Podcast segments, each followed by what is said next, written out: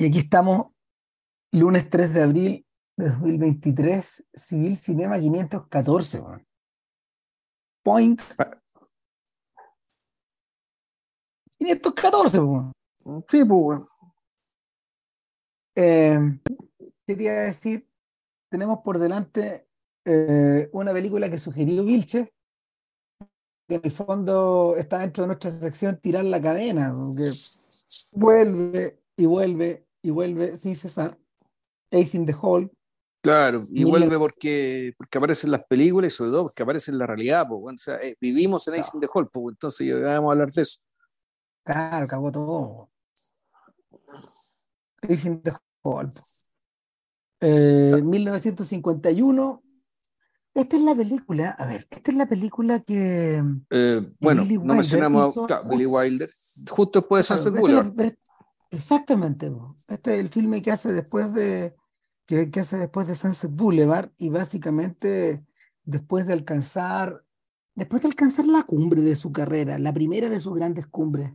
Eh, a ver, Wilder Wilder tiene un trasunto interesante en Hollywood. Lo discutimos un poco a propósito del podcast de Preston Sturges, de los viajes de Sullivan. Eh, una de las consecuencias insospechadas de, eh, la, de la primera generación de directores que se plegaron al sonoro, al cine sonoro, em, es que atrajo mucho talento de la costa este, primero que nada, y gente relacionada con las palabras, con el teatro, en fin, pero gente que llegó haciendo guiones, no directamente eh, como directores o directores de arte, que era una de las pasadas para, para, para poder graduarse como de cineasta, una cosa así.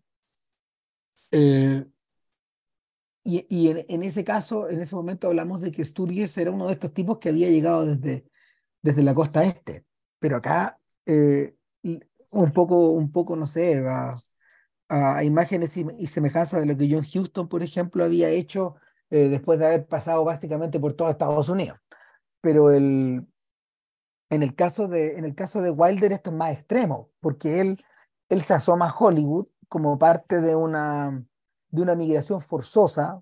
Wilder, como hombre de prensa que era, entendió muy bien que el Tercer Reich no le convenía y fue de los primeros en irse. La presión fue tan grande que, de hecho él deja atrás a todo su grupo familiar, gran parte del cual perecería durante la Segunda Guerra Mundial en los campos. Y, y claro, Wilder en esa época eh, en esa época él iba detrás de la senda de Lubitsch, alguien, a, quien había admirado en Austria de más joven y con el que se reencontraría en Estados Unidos y con el que colaboraría como guionista, junto con su, junto con su compadre, con su, con su colaborador más cercano, el estadounidense Charles Blackett, eh, que lo acompaña en buena parte del inicio de su carrera. Ahora, eh, el rollo con, el rollo con Wilder es que eh, él hace la transición justo en las puertas de los años 40. El éxito de Ninochka, la película que él y Brackett escribieron para Ernst Lubitsch, fue tan grande que precisamente le abrió la puerta. O sea, y, y le abrió la puerta en, MGM, a pesar de que en retrospectiva MGM y Wilder, chuta, no hacía muy buena pareja. Mm, más adelante él volvería esporádicamente a este lugar, pero, pero en realidad el tipo de película, el tipo de película que la traía, la verdad es que era, era de otro tipo y, y en, en su tercer en su tercer eh, en su tercera incursión como director, él hizo Double Indemnity, una película eh, un noir o un proto noir eh, ante el cual Brackett que era un tipo de, de, ciertas convicciones morales, se negó a colaborar y, Wilder acabó tocándole la puerta a Raymond Chandler. La relación entre ambos fue pésima, pésima. Y, y claro, nunca, vuelven a, nunca volvieron a colaborar, pero para cuando Brackett y Wilder hacen Ace in the Hole, la relación ya está dañada sin remedio. Eh, pero sí, eh, eh, eh, pero en Ace in the Hall el Brackett no es, no es, no es guionista. No, perdón, perdón, me equivoqué. Cuando, para cuando hacen Sunset Boulevard. Ya. Ahí, claro, o sea, el, el nivel de influencia que habían tenido este par había sido tan grande en los años 40 que ambos coescribieron Sunset Boulevard, pero la coprodujeron también. Estamos a esos niveles de, de importancia. Era una, sería, sería algo más, algo similar a la influencia que, a la influencia que tuvo, por ejemplo, Otto Preminger sobre su material. Houston, por ejemplo, eh, no era un no era un director que, que produjera sus películas, era, una, era un fusil a sueldo. O sea, y, claro, el, los partners los partners se, partners se quebraron en el fondo y eh, Wilder se vio obligado a colaborar para Ace in the Hole con un dúo de guionistas a su vez, Lester Samuels y Walter Newman. De los, de los dos, eh, en realidad el más conocido era, era Newman, pero, pero era conocido eh, era conocido por la radio en el fondo. Era un escritor de radio, de, de teleteatros. En cambio, Lester Samuels era un tipo que había que se había iniciado poquito antes junto con, junto con, o sea, de la mano como de, de, de Leo Mankiewicz, de Joseph Leo Mankiewicz, J.L. Mankiewicz, pero que no, no tenía una gran carrera. Ahora, interesante, Samuels más adelante eh, se convertiría en uno de los coproductores de El Cáliz de Plata, de Silver Chalice. Es una de las peores películas de, de, de Paul Newman. Por otro lado, eh, Walter Newman en el futuro llegaría a ser muy, muy conocido porque eh, él escribió El hombre con el brazo de oro para Preminger, esta película, esta película del trompetista adicto que protagonizó Sinatra. Luego hizo La verdadera historia de Jesse James para Henry King, perdón, para, para, para Nicholas Rain. Eh, uno de los tipos que estuvo detrás de la escritura de Los Siete Magníficos y del Gran Escape, pero en realidad el punto más alto de su carrera es nada que ver. Es un filme, es un filme de, de comienzos de la era del nuevo Hollywood, cuando la película se llama Cat Baloo. No sé si la habéis visto. No. Lee Marvin, el Oscar de Lee Marvin, donde, donde interpreta a un, a un cowboy borracho que anda dando vueltas junto con la jovencísima Jane Fonda. Y, claro, el, personaje de el personaje Marvin es como un pistolero que tiene que proteger a esta chiquilla. Pero ese es la, ese es como el, eh, el punto más alto de la carrera de, de Newman. O sea, de hecho, él, él, ganó el Oscar por eso. ¿O no? Estuvo nominado.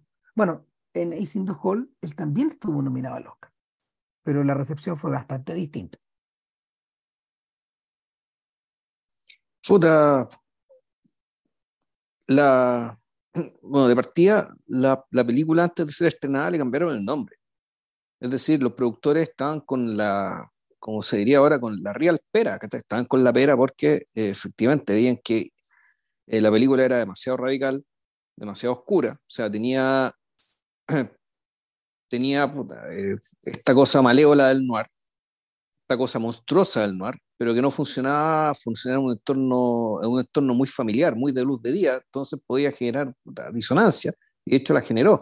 El, eh, decidieron cambiarle el nombre a la película, le pusieron The, Great Carnival, de hecho eh, así fue estrenada, y así, y así fue traducida también hacia el mundo, hacia otros países, de hecho eh, todavía uno puede ver afiches o imágenes que hablan de Gran Carnaval, de la traducción, el Gran Canal de esta película eh, porque por lo demás es mucho más traducible que el título original, Ace in the Hole, que vamos a hablar porque se, llama así. Y, claro, aquí fueron los productores los que cambiaron la película, cambiaron el título de la película, un poco a la mala, a la mala de hecho.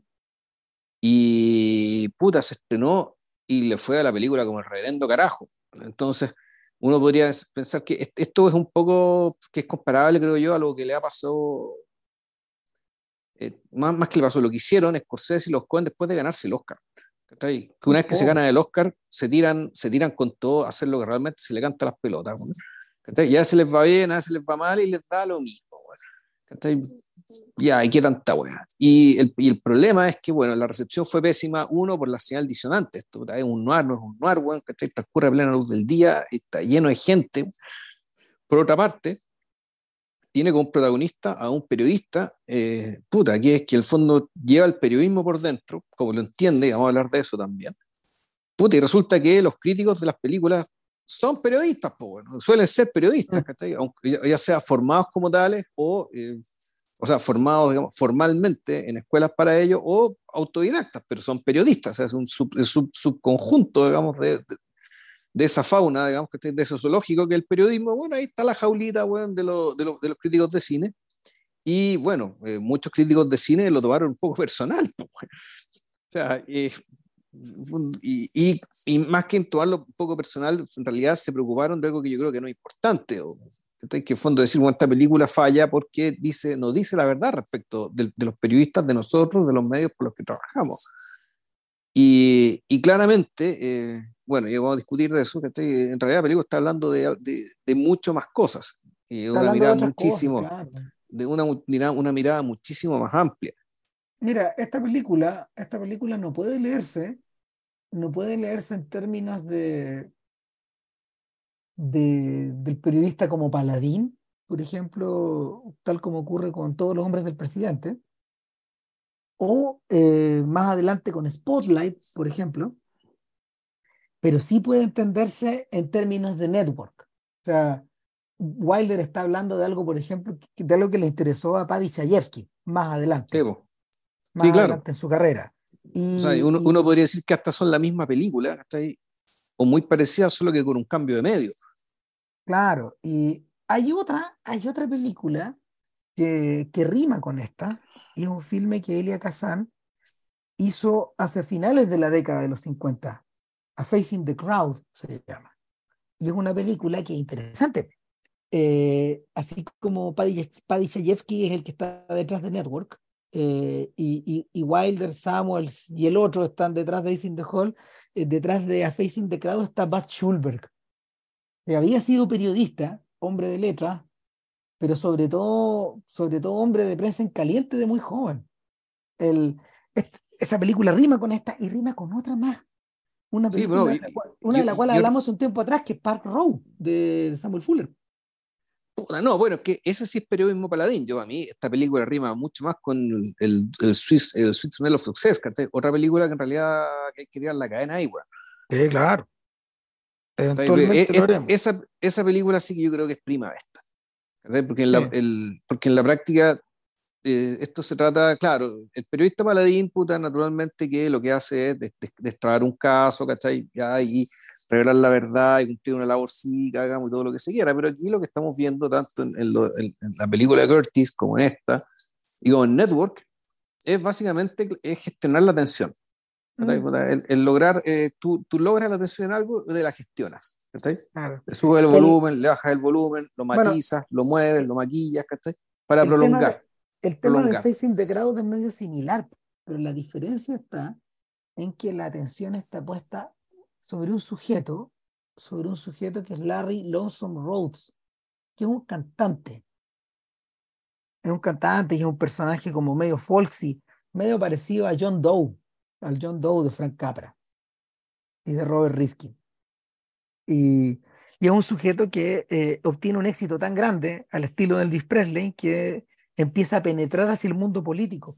Años después, eh, Tim Robbins utilizó esa idea matriz para hacer Bob Roberts. El, ciudadano Bob Roberts, sí. Pero eso viene de A Face in the Crowd. Y claro, cuando, cuando, cuando la figura de, Donald Trump, mediática, viniendo desde, el, viniendo desde la televisión en el fondo, básicamente, eh, aparece en el mapa, eh, los, primeros en, los primeros en encender las alarmas fueron los críticos de cine. Dijeron, ojo, que este es Larry Rhodes otra vez. ¿Se mm. acordaron de Facing the Crowd? Justamente. Entonces, el, claro, eh, cuando Bud Schulber escribe a Facing the Crowd, habían pasado como seis años más o menos de, de Ace in the Hole y el ambiente ya era distinto. En ese momento ya se había desenmascarado a McCarthy.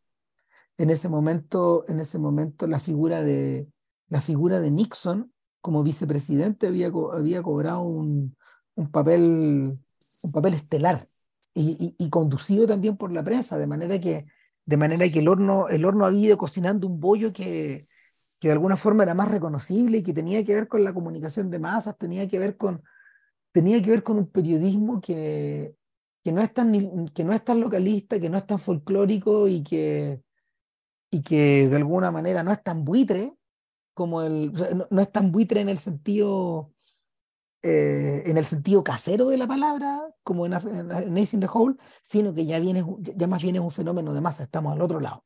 Porque además en A Face in the Cross se suma la televisión. Entonces las cosas cambian.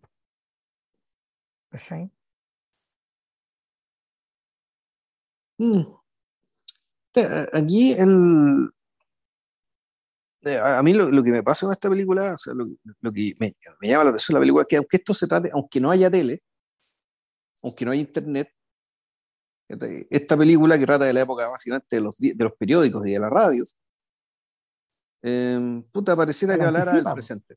Claro, sí, claro, lo anticipa. Sí, lo anticipa todo. O sea, el, no sé si te acordás que hay un momento en, en días de radio donde, donde se están sacando la cresta en la casa, como todos se están pegando con todos, y el personaje de Woody Allen está un poco al medio. Y, y, empieza a sonar por la radio eh, el desenlace de algo que habíamos ido escuchando paulatinamente en algunas escenas anteriores, que era un niñito que se había caído un hoyo, o una niña que se había caído un hoyo, eh, como en New Jersey, ponte tú, o no sé, no sé dónde, Nayo, dale un poco lo mismo para estos efectos. Pero claro, la niña cae y empieza la, empiezan a conectarse las distintas estaciones de radio para hacer una cobertura nacional eh, y finalmente cuando las personas consiguen llegar al fondo del pozo, se dan cuenta que la niña está muerta. Y, y el, efecto es, el efecto es lacerante porque, nada, pues, mientras se están sacando la mugre, el cabro chico que está un poco al medio terminan abrazándolo todos a él, pues, y él dice, ¿por qué? Pero claro, eh, es, es, parte de ese fenómeno de masas y ya sé que, que la radio de alguna forma anticipó. Eh, en ese sentido, la radio anticipa la tele, pero antes la había anticipado eh, las dos, tres y hasta cuatro ediciones diarias de los periódicos. Salían a cada rato, con noticias frescas.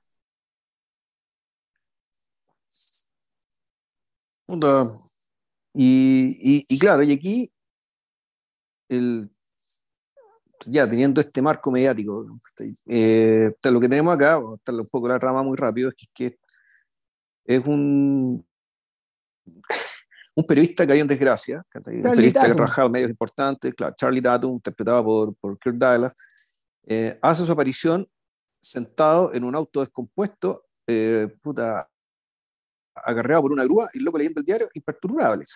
Em, Relajadísimo. Claro, en el fondo él es el dueño del mundo, que él actúa como si fuera el dueño del mundo.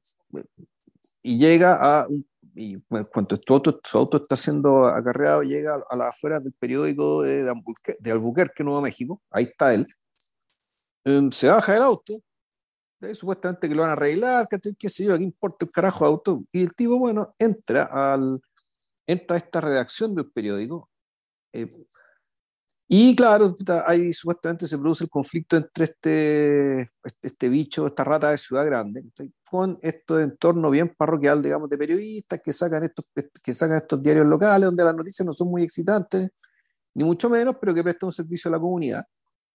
Donde, y me gustó este detalle, toda la gente que está ahí y la gente con la que interactúa eh, efectivamente, es gente de, de, un entorno naturalmente menos, menos glamoroso, menos informado, menos, menos estridente, pero gente bastante despierta.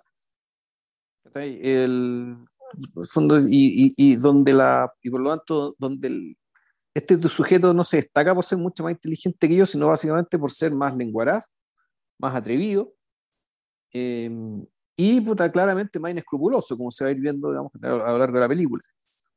Este, este, diario, este diario de alguna manera parece sacado de una película de Frank Capra, pero menos folclórico, digamos, el, dueño del diario es un, es un personaje Capra. Sí, claramente. Es un, señor, cuya secretaria le, le bordó un, bordó para ella y para él un pequeño letrero que dice Tell the Truth. Sí, o sea, es un, es un señor que además con esa estética como ya de, de principio de siglo, siglo XIX incluso. El siglo XIX todavía está ahí.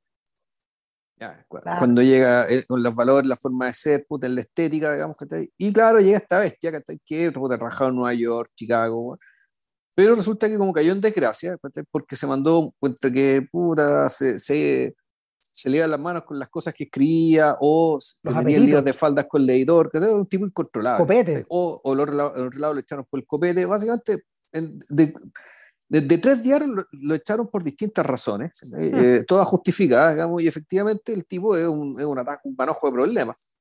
Claro, el tipo entra diciéndole, ¿quiere usted, ¿quiere usted ganar 200 dólares cada semana? Porque yo le voy a costar, porque yo soy un periodista de 250, pero solo le voy a costar, solo le voy a costar 50. O sea, usted entra, usted entra eh, ahorrándose plata porque yo voy a hacer trabajo de 250 dólares solo por 50. estamos, estamos, es, es, casi, es casi un vendedor viajero, donde, donde, el material que se, donde el material que se promociona es el mismo de alguna forma. Eh, el dueño del mundo, tal como decís tú. Sí. Y, y, resulta que, claro, con la seguridad que tiene de que hay un golpe de suerte, que los ha tenido mucho en su vida, aparentemente, eh, algo va a salir. Y efectivamente, el, tan decente el, el jefe, el, dueño del diario que le paga 60 dólares. O sea, le paga más de lo que lo ofreció. esto es lo que pagamos acá. Todos ganan lo peor. Claro. Eh, ahora, el problema es que después de eso hay un corte, hay una elipsis de un año. claro. está, como, está, como, mono enjaulado, van gritoneándole a sus compañeros de pega, diciéndoles demonios. O sea, esto, esto esto, esto es más Albuquerque que Albuquerque, a, ese, a ese nivel de a ese, a ese nivel de pésimo de este lugar.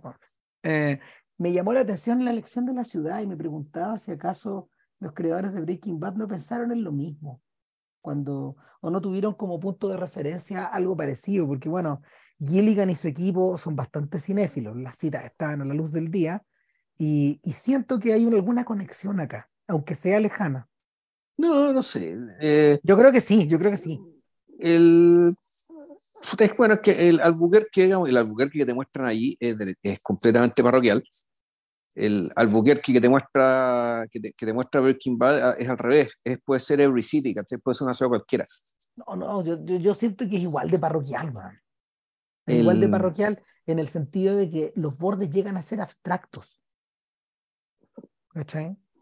O sea, no, no, es un lugar, es un lugar efectivamente. Eh, ah, lo que pasa es que, no, lo que pasa es que tú no has visto todavía Better Call Saul. Porque en realidad el Charlie Tatum de Vincent Gilligan no es Walter White. No, de ninguna manera. El es tipo Jimmy, Es Jimmy, es Jimmy McNeil. Eh, es, Saúl. Él, él es el personaje. Entonces, de alguna forma, Better Call Saul es la reescritura de esto cuando, cuando hagamos ese podcast, porque ese, ese podcast hay que hacerlo igual, eh, ahí, vaya, ahí te vaya a conectar bien. Porque el, efectivamente el charlatán, el sujeto que es el dueño del mundo, el buen que anda con el auto hecho pelota, eh, y, y, y, aún así ese cadáver de auto lo sigue transportando a todos lados, es precisamente Saúl, o el proto Saúl, Jimmy. Claro. Y, de hecho, hasta los, los, clientes hasta se parecen a estos personajes folclóricos y hay, hay lugares parecidos a los que, a los que Tatum y, y su Jimmy Olsen personal en la película, el, chico fotógrafo que lo sigue para todos lados como si fuera su, como si fuera su maestro, eh, o sea, como si fuera su aprendiz, perdón. Eh, nada, pues, existen esos personajes. O sea, y se lo. El... Bueno, de partida, la película ojo, sí, si bien hay muchas cosas en estudio, claramente, digamos, por la época, sí se filmó en, en Albuquerque y en otros lugares de Nuevo México. El, el, el, pueblo este donde van a buscar al cura al final, eso también es Nuevo México. O sea, que no era tan habitual en las películas, en estas películas de este tipo, digamos. Entonces, fueron para allá. Ahora, el, sí, la, lo que ocurre naturalmente en reacción parece ser estudio, y te da la impresión que la calle, por cuando está pasando el auto, también parece estudio, pero bueno, un detalle. Pero el punto es que el, eh, hay cosas ahí que, que, efectivamente son reales. el, el tema de que se, se ha elegido, no, que se haya elegido Albuquerque, Nuevo México, es básicamente por, por, lo que vamos a ver después, que son las ruinas de Mesa Verde y otras similares, digamos, que de orígenes, que orígenes en, en territorio estadounidense, que llegaron a un nivel de civilización bastante más alto que los orígenes que se encontraron los blancos, a los que les quitaron la, las tierras y les mataron los búfalos. Y estamos hablando, claro, de orígenes que eran capaces de, de construir casas sólidas. El, entonces, el, después de un año, el, después de un año donde eh, eh, Charles Tatum hace el despliegue, digamos, de cómo lo encerrado que está, digamos, escribiendo noticias eh, provincianas, una ciudad de provincia, eh, para lo que él era. Eh, sin embargo, a mí me interesó mucho los diálogos que tenía, que, que, tenía con, uy, ¿cómo se llama el muchacho? Con el fotógrafo joven, con el Jimmy Olsen, digamos. Eh, donde, el, donde, claro, más, más allá Herbie Cook se llama. Herbie, claro, de más allá del despliegue del cinismo, digamos, que está ahí, de la, o de la falta de escrúpulos, de lo importante de lo que, se, lo que resultaba que era la, en la cabeza de este, de este, de este periodista, digamos, de, de Charles Tatum, era básicamente la necesidad de deformar todo para convertirlo en historia. Es decir, él tenía la historia ya en su cabeza. Él tenía como cierto patrón de relato y permanentemente estaba ajustando o creando o re, remoldeando la realidad para generar esto que después va a escribir y que después le va a dar fama, fortuna. Y creo que a partir, y eso, esa característica de eh, de, de transformar el mundo con las palabras ¿cachai? y meterla dentro de estos moldes, estos moldes de tramas o retóricos, históricos, digamos, que hacen que, el, que efectivamente este discípulo, este Jimmy Olsen, Herbie, que al principio tenía ciertas dudas ¿cachai? Que tiene su, y, tenía un código moral estricto, eh, termina dándose la vuelta muy rápido. Eh, pero no es tanto que, eh, pero lo, lo, lo, que, lo, que, lo que me interesó ahí, que no es, no es, no es que Herbie quiera plata y fortuna necesariamente, sino que yo creo que la, la seducción viene más bien por el lado de, el fondo del, de este periodista como un novelista del siglo XX, como un storyteller nato, digamos, ¿sí? con la diferencia que la, la, gente que la gente aparent, aparentemente en el siglo XX se entretenía más por estas novelas que, que ocurrían en realidad y que les leía buen puta en el periódico. Mira, yo creo que también viene de la capacidad de seducir a través de las palabras. El, la, la película está cruzada por esta idea de, pues por esta idea un poco del encantador de serpientes. Ya vamos a hablar de las, de la, ya vamos a hablar de las serpientes de cascabel, que parecen ser, la, parecen ser el único producto autóctono que realmente se sentido en el lugar. Pero efectivamente Charlie Tatum encanta a través de las palabras ya sea por escrito o en persona. Hay una suerte de aura, hay una suerte de daimon que posee este sujeto, o que logra invocar.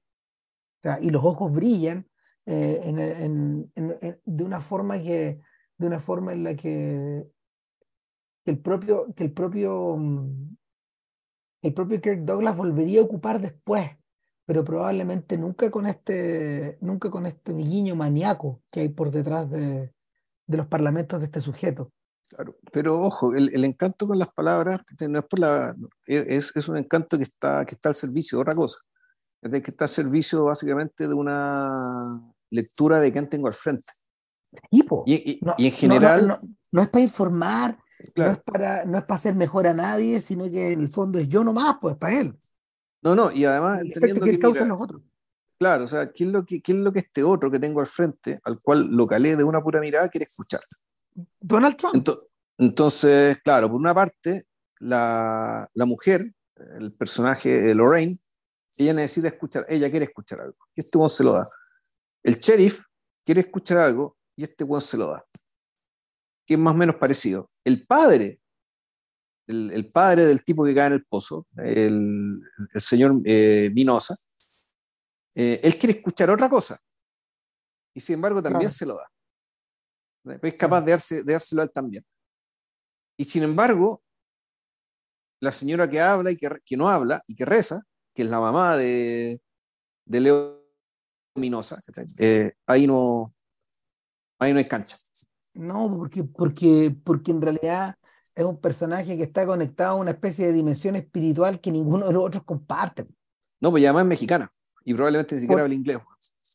sea, también, pero no, no, no, si habla, porque la señora entiende lo que la, lo que la nuera le dice, digamos, pero, pero está conectada, está conectada en otro plano, está en otra, ella está en otra película, está en una película, está, como en una película de Fátima, en, en, otra cosa. Sí, es como un fantasma que pasa. Entonces, básicamente, su presencia y su presencia extendida, que son las velitas, los crucifijos, ¿cachai? qué sé yo, eh, puta, claro, es, es básicamente el recordatorio, de, es un recordatorio, ¿cachai? De, puta, de un mundo que se fue, que en cierto sentido era mejor, ¿cachai? Y que a veces es una molestia y a veces un insulto para Charlie Tatum tener eso ahí. No, o sea, de hecho, espérate que, que ese, ese, ese lugar donde está rezando más tarde se convierte en la pieza de Charlie Tatum. Sí. Así son las cosas. Y cada, cierto tiempo la cuestión lo mira. Y se mira. Y, ese arquetipo, ese arquetipo es reemplazado por este otro arquetipo. Eso es lo que está, eso es lo que está sobre la mesa, o lo que, o lo que nuestro trío de, nuestro trío de narradores eh, parecen estarnos diciendo. Ahora, Tatum está, Tatum está en el alambre, está vuelto loco. O sea, tanto así que el jefe dice, porque en un momento ve una botella cerca de él y, y le dice, o sea, no voy a tolerar esta clase de conducta. Y toma la botella y, y es una es un barco. Es un barquito en miniatura, pues, que claro, que las botellas. Tatum está tan desesperado que se puso a armar barquitos. El, y el viejo, el viejo de alguna forma para calmar a este caballo loco le dice, ¿sabes qué? Te voy a sacar de la oficina, te voy a sacar de Albuquerque. Eh, tu misión, junto con Herbie, es ir a fotografiar un concurso de cacería de serpientes de cascabel. ¿Y qué es eso? O sea, ¿a eso se dedican en Albuquerque y en los alrededores? Uh, así de cavernarios son, ¿no? Pero el a pasar bien. No, es que, y, no, y, así de aburrido, si, si, esa es la, esa es la noción de entretención, estamos mal. No, no, no, no es que no, es una entretención que, bueno, es la entretención que hay dos, puede ser mortal, ¿cachai? Pues si te pica la, la, te pica la, la cascabel, weón, puta, te morir, morir, pues, Pero no, bueno, bueno, puta, con tal de no aburrirse, eh, con tal de no aburrirse, puta, casa la cascabel. Y corren esos riesgos, pues, claro. Claro, ¿por qué? Porque básicamente el, el aburrimiento es el enemigo que mata el alma. ¿cachai? Y, y es y, hay una película bien reciente y que fue bien comentada, que la The Banshees of Inisherin, que, cuya trama, en buena medida, se debe y existe y brota sobre un legamo de aburrimiento. Que lo que explica muchas de las cosas que pasan ahí es esa sensación de aburrimiento mortal. Ante el cual se recurre a, las pocas cosas que hay para resignificar la vida, y combatir ese aburrimiento. El pub, la iglesia, el correo, hay cosas tan simples como esas eran eh, aquellas que en el fondo permitían lidiar con el espantoso aburrimiento.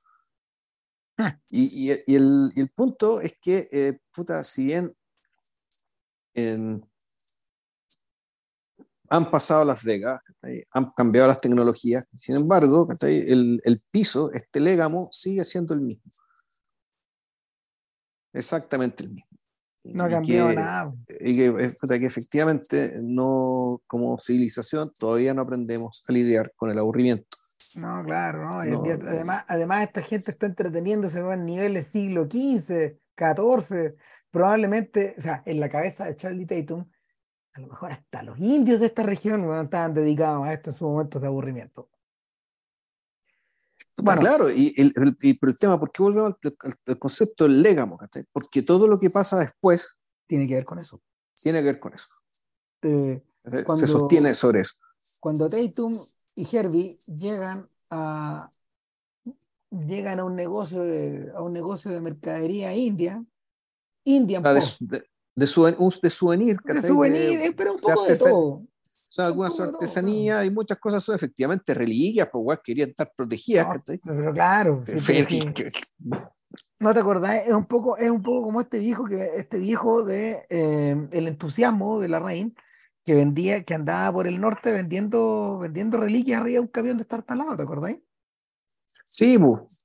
Es un poco eso. Y, y, cuánta gente inconsciente no tendrá joyas mapuches colgadas en su mm, casa, por ejemplo, sí. ¿no te, ¿no te, acordáis de esa noticia de, de este weón que había sacado a pasear a la momia, que era una especie de era una especie como de ya poco menos que de reliquia familiar, un tipo que, no sé, lo, se la requisaron en Iquique, ponte tú.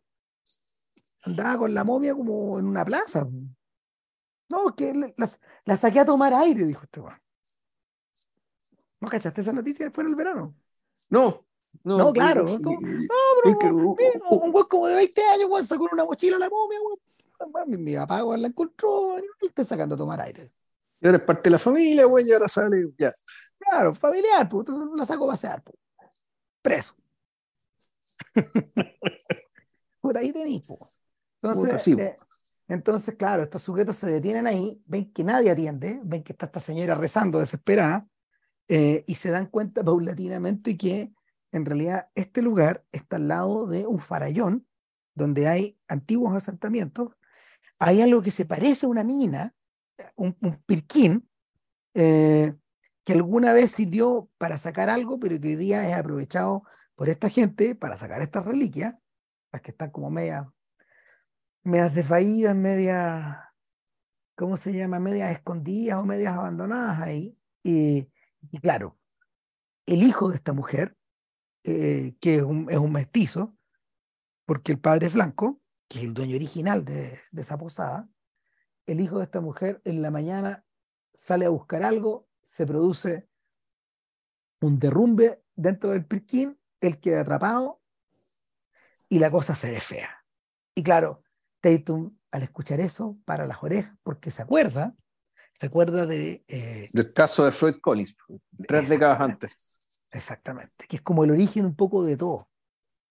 Eh, donde él menciona, donde él menciona que claro, Floyd Collins estuvo también preso en una, o sea, atrapado en una, en una mina y ¿cuánto tiempo se demoraron en sacarlo? Como cinco días, pero en esos cinco días la noticia había reventado hasta tal punto de que el periodista que descubrió a Collins, o sea, y que de alguna manera dio a conocer su noticia de manera de forma nacional a través de la prensa y a través de, no sé, del, del replicado de una y otra vez de la noticia eh, en los principales periódicos del Estado, este tipo obtuvo un Pulitzer.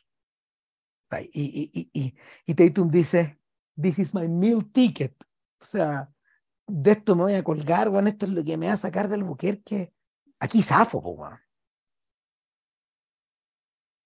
Claro, entonces el, yo creo que aquí empieza la película, o mejor dicho, aquí termina el primer acto y, y, empieza ya la weá de verdad. Porque ¿qué es lo que pasa acá? Pasan varias cosas el tío se da cuenta de lo que viene, de, lo, de lo que está ocurriendo, y lo primero que hace, contra todo buen sentido, baja a, la, a, baja a encontrar a este sujeto que está rapado, corriendo el riesgo, en, principio, naturalmente, de que se le caiga.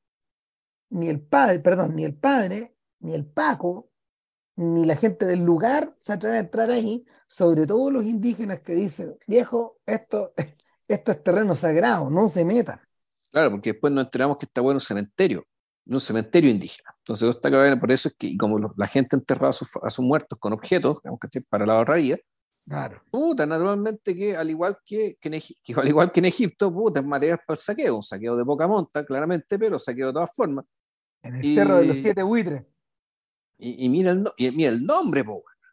Y, y, el, y claro, entonces, puta, nuestro amigo Tatum no le tiene, no le tiene miedo a nada, baja, no le tiene miedo a los indios, no le tiene miedo a los fantasmas, eh, tampoco le tiene miedo a la, a la, posibilidad real de un derrumbe. Eh, su deseo más fuerte de, y baja, y baja. Primero baja con Herbie, en algún momento Herbie ya no puede seguir. Y baja él con la cámara. Herbie, y baja. Estáis loco, estáis loco, Y baja, y baja con la cámara, eso implica ir con una mano nomás, ¿cachai? Porque las cámaras eran grandes, pues, Entonces, eh, es ahí abajo, en el subsuelo, donde se produce el pacto fáustico en el fondo. o sea, literalmente nuestro personaje baja al infierno.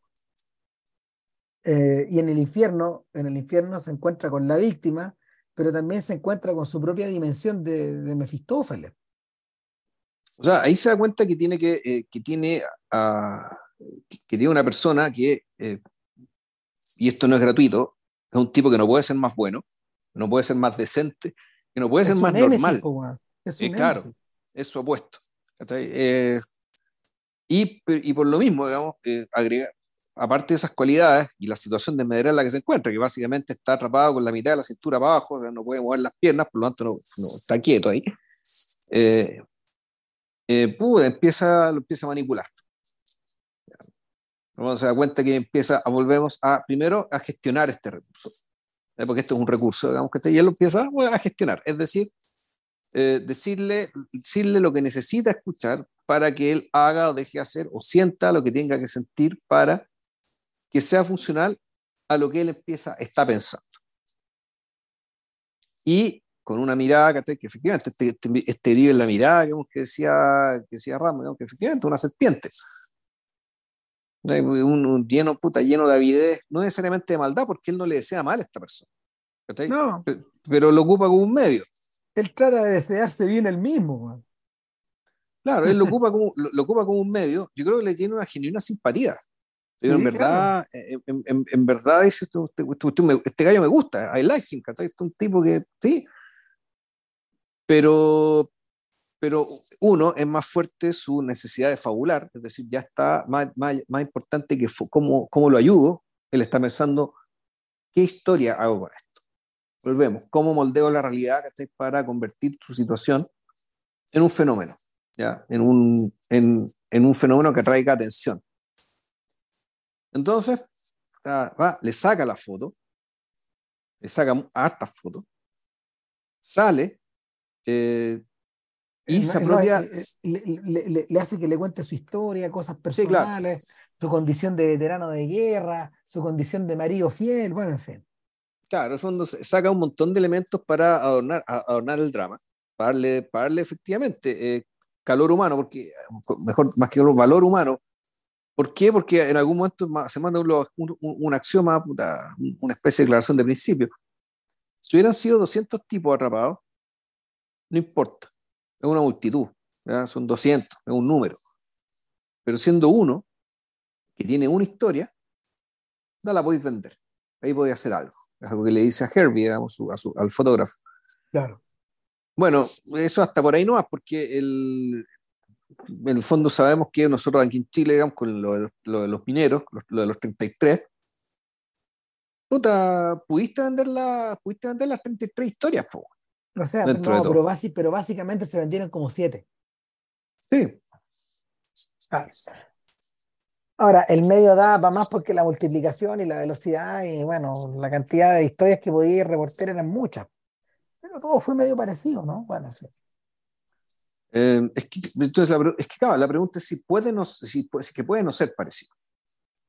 Claro, es que no puede, difícil que sea ah, distinto. Ah, exacto, hay, hay formas reales de evitar que esto sea así. Sobre todo cuando el caso de los mineros además se involucró, se involucró el Estado y se involucró de una manera eh, en, que, en que también se quiso sacar provecho. Y no solamente un provecho político de gestión de gobierno, digamos, sino que además se quiso, incluso tenía, tenía la aspiración de, de redefinir la identidad nacional, digamos, a partir del Chilean Way. O sea, decir, bueno, no, aquí el Chilean Way es hacer las cosas bien. O sea, realmente se quiso jugar mucho, se, se, jugaba mucho digamos, con esto y que bueno que salió bien y que los mineros pudieron salir con vida y todo, pero el, la, la, sensación de decir, bueno, esta, yo esta película ya la vi. Ya, y bueno, el punto es que cuando, después de obtener su material, pasan estas cosas, por eso es que este, este personaje es tan fascinante, obtiene su material, hace el pacto fáustico, llega afuera y este se empieza a convertir, volvemos en el gestor. el periodista se convierte en el gestor de toda la situación. Se, se convierte que está, que está produciendo. Está produciendo y dirigiendo, porque en realidad él también está pensando en qué es lo que necesito y también, y también ya dispone la puesta en escena como dispone del lugar, dispone del espacio. O sea, el, y ahí, claro, y ahí efectivamente tienen razón los, los, periodistas y críticos que se enojaron diciendo, bueno, los periodistas no somos estos, no somos tan importantes. No llegamos y echándole la foca al sheriff o al, o al, o al, al deputy del sheriff, O sea, esa hueá no pasa, Y eso efectivamente es cierto, pero para efectos de la, de, de, la ficción que nos quiere contar, eh, que, nos, que, nos, quiere contar Wilder con su guionista, este, eh, es necesario que este, que este sujeto tenga ese poder. Eh, eh, creo yo porque el, el fondo es como el, es como el dueño, el jefe de una, de una asociación ilícita, de una operación ilícita, que es lícita, pero naturalmente moralmente reprochable. Y, y, necesitamos que este tipo sea omnipotente, creo yo, por puta, um, porque la, ¿cómo se llama esto? La, la fábula requiere, digamos, de, esa omnipotencia. Esta fábula requiere de que el tipo no tenga límites. Verdaderamente no tiene ninguno. No tiene límites internos y, y, y, aquí esto está dispuesto para que tampoco tenga límites externos. Realmente el tipo va, básicamente va a hacer lo que quiera. No hay control. Va a ser, va a ser como una especie de, va a ser como un rayezuelo, digamos, de este reino efímero que se va a generar a partir de la atención que él mismo va a concitar. O sea, todo esto es una creación suya. Donald Trump otra vez. Y, y, y donde básicamente todo, que originalmente giraba en torno a Leo Minosa, este, este, este pilquinero arqueólogo aficionado que está atrapado en el fondo de un hoyo, todo va a terminar eh, tratándose de Charles Tatum. Y, y ahora, entonces, bueno, el, yo cuando vi esta película, efectivamente, eh, todo esto fue lo que más impresionó, cuando, eh, lo, lo, que impresionó la desmesura y la presencia eh, de lo que estaba viendo ahí. Ya al entender que Ising dejó en realidad estaba hablando del mundo de cuando yo vi la película por primera vez, que iba haber sido ¿qué? a fines de los 90, a principios de los 2000. Más o menos, por ahí. Ahí creo que la dieron en el cine La Católica, me recordáis tú. Claro, lo que pasa es que eh, en, en, ese momento se disponía como de una copia en 35 milímetros que no estaba en muy buen estado, que había sido un filme eh, con, interesante, que llegó a Chile, pero era de estos filmes en 16 milímetros que tenían antiguamente los subtítulos al medio. ¿Sabéis quién no es ni siquiera la católica, la el chino norteamericano, weón? Ahora no me acuerdo, weón. Pero la tenéis que haber visto con una copia en cine. No, no, no, era VHS probablemente. No, no, no, no, sí, yo creo que fue, fue copia de cine. Claro. Entonces, eh, en, eh, en, ese momento, ver Ace in the Hall era una curiosidad, porque los gringos no lo tenían editado en VHS. Pues. O sea, la forma en que la forma en que la película fue marginada por sus productores, que eran nada menos que Paramount, eh, hay que, ah, bueno, hay, hay, que convenir que Paramount no producía esta clase de películas. Yo creo que ahí eh, la tremenda fama de, la tremenda fama, ¿cómo se llama? De, de Wilder, en el fondo. se metieron en un cacho los hueones. Lo que pasa es que, lo que, pasa es que eh, Paramount había producido Sunset Boulevard, que es justamente el tipo de película que solía hacer, El estudio. Entonces, el, los tres Oscars que se había ganado la película, igual le compraron el cielo, este el cielo Wilder, ya te, te, financiamos lo que queráis. Pero menos eso. no, no fue así, claro. Ahora, yo lo que recuerdo es que además, lo, yo, lo que yo he entendido es que la película recuperó su título gracias a, a, Turner, que fue el que le hizo la restauración. Años después. Años, años después. Pero yo cuando la vi ya se llamaba Ace in the Holden. Claro. No Gran Carnaval. Yo ese recuerdo que tengo. Lo habían sacado a circulación por décadas, loco. Solo existían copias particulares.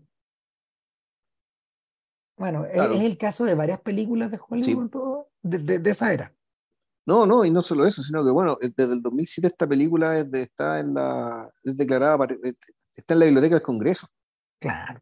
Por su valor artístico, cultural y tal, tal, tal pero a, la vuelta de la rueda probablemente sea la película más valiosa que jamás hizo Wilder, creo yo, pero no nos adelantemos.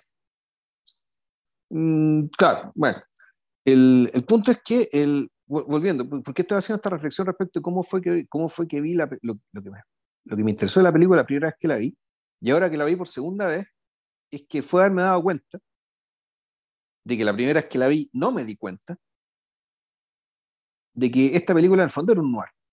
O tiene, básicamente, o tiene al menos los músculos y los huesos del noir. Puede ser que la piel y ciertos detallitos, el color de pelo, el color de ojos, no sea noir, pero la, estructura y el ethos y, y, los personajes más importantes son personajes del mar. Charles Tatum es un personaje del mar. Y, y, lo que realmente hace que esta película califique dentro del género eh, es el personaje de ella, de la esposa de, de Leo Minosa. Claro, una, ella, es la, una, ella, es la, llave. ella es la llave, ella es la llave para decir, no, esta película es un noir, no me vengan con weas, ¿cachai? claro, tú, hay, esto es una pelea que todavía se, los críticos se están tirando platos por la cabeza tratando de decir si esta película es o no es un noir. Mm. Eh, y claro, entrando al detallito, ¿cachai? Respecto de no, que esto transcurre de día, que transcurre de noche, que estos no son delincuentes, ¿cachai? Que puta, tú, tú, tú, y algunos otros códigos más, ¿cachai? El tema de la sombra, el expresionismo y ta, ta, ta, ta, ta. Para mí lo importante, eh, lo, importante es que eh, es básicamente la mirada de mundo que es detrás. Mm. Y la mirada de los seres humanos que habitan este mundo. Y lo que hace que la operación sea tan monstruosa, ¿cachai? Es que el, para mí lo importante es un noir, pero y es, tan radical, digamos, que, que, hace que este noir básicamente no solo solamente la luz del día, sino que se convierte por al, al menos por un tiempo en el centro de toda la cultura. No la película en sí, sino que lo que está contando la película. Es decir, que este es un noir que se trata de algo que está a la luz del día para que lo vea y que todo el mundo lo está viendo porque está todo el mundo pendiente de lo que le está pasando a este pobre arqueólogo aficionado atrapado debajo, eh, abajo en un hoyo. Supuestamente el noir transcurre de noche, tiene que ver con los márgenes, ya, ta, ta, ta, todo lo que queráis, pero aquí esta ética noir básicamente se traspasa no solamente al día, sino que también al centro. Mm. Y funciona, sigue, sigue funcionando como noir. Sí, yo creo que hay alguna conexión también. A ver, esta película eh, es media contemporánea de, eh, de los primeros noir que se identifican como tales, es decir, de, del, ciclo, del, ciclo que, eh, del ciclo de películas que emerge, que emerge desde Laura y que produjo Otto Preminger, o del ciclo de películas que Anthony Mann hizo del ciclo de películas urbanas que Anthony Mann hizo en paralelo a los western con, James Stewart. Em, de las películas que, de, las de todas las primeras películas de Robert Aldrich, por ejemplo, y también de, de las idas y vueltas eh, adentro del género de sujetos como Jack Turner, por ejemplo, y... Mm, el amigo Ulmer. Exactamente, y Edgar Ulmer, que, en, que entraban y salían, entraban y salían. Eh, casi todos esos filmes en el fondo circulan en torno a, a, asesinatos o a crímenes o a eh, mochilas que se llevan, digamos, extorsiones, extorsiones, Exacto. Claro, eh, se, necesita, se necesita una imaginación muy loca, como la de Mickey Spillane, que, que, escribió, que escribió el primer filme de, de Aldrich, eh, protagonizado por Mike Hammer, eh, como, para, como para salir del molde. Es un poco también lo que pasa con Samuel Fuller con Pick, Out, Pick Up on South Street, que, que, es, un, es, un, filme primo de este. Pero tal como tú decís, la diferencia es que si bien todas esas historias transcurren en penumbra, esta transcurre al sol. Y yo creo que esta película además le debe un poco también a, a este filme reciente, porque el que, el que del que, del que comentamos recientemente, el que, el que adaptó Guillermo del Toro también. Ah, sí, Nightmare Rally. Claro, el, el carnaval, digamos, la idea del carnaval, la idea de la idea del la idea de la fiesta que corre por que corre paralela a la vida de las personas y que en el fondo las personas la van modelando eh, dependiendo de lo que tengan delante. Entonces, no, bueno, y ahí es que más radical la cosa, porque acuérdate que además había un show que consistía en meterse en un lugar oscuro a, ver al monstruo, que está, el monstruo está dentro de un hoyo. Bueno, y aquí lo que tenéis, weón, es que aquí es al revés, el... El, monstruo el que está a la luz del día y la persona normal y corriente está la que está en el hoyo. Claro, o sea, y eso lo conversamos el otro día, el otro día respecto de que psicoanalíticamente, digamos que lo que está en el fondo del hoyo, el, que tenéis que meterte y sumergirte y sumergirte y correr el riesgo, el que tenéis que ver es al tú normal, la persona normal y decente, porque arriba en la superficie bueno, está la zorra, está la caga, está, está todo desatado. Yo diría que eh, en ese momento donde Wilder se sube arriba del maestro, y de Lubitsch, porque, porque Lubitsch, Lubitsch probablemente manejó como nadie la, la dialéctica como de la persona excepcional versus la corriente, la del hombre de bien versus el, versus el demonio humano. Eh, pero, pero claro, Lubitsch siempre lo hizo en la lógica de la comedia. De manera que lo que parecía cómico en realidad era serio, como conversamos hace mucho tiempo cuando hicimos Traveling Paradise. Esta weá está hecha en serio, pero es una comedia. Eh, Wilder es bastante más ácido, yo diría que yo diría que no tiene remedio tampoco, en parte por las cosas que le había tocado vivir, en parte porque era un emigrante en un sentido que Lubitsch no lo era.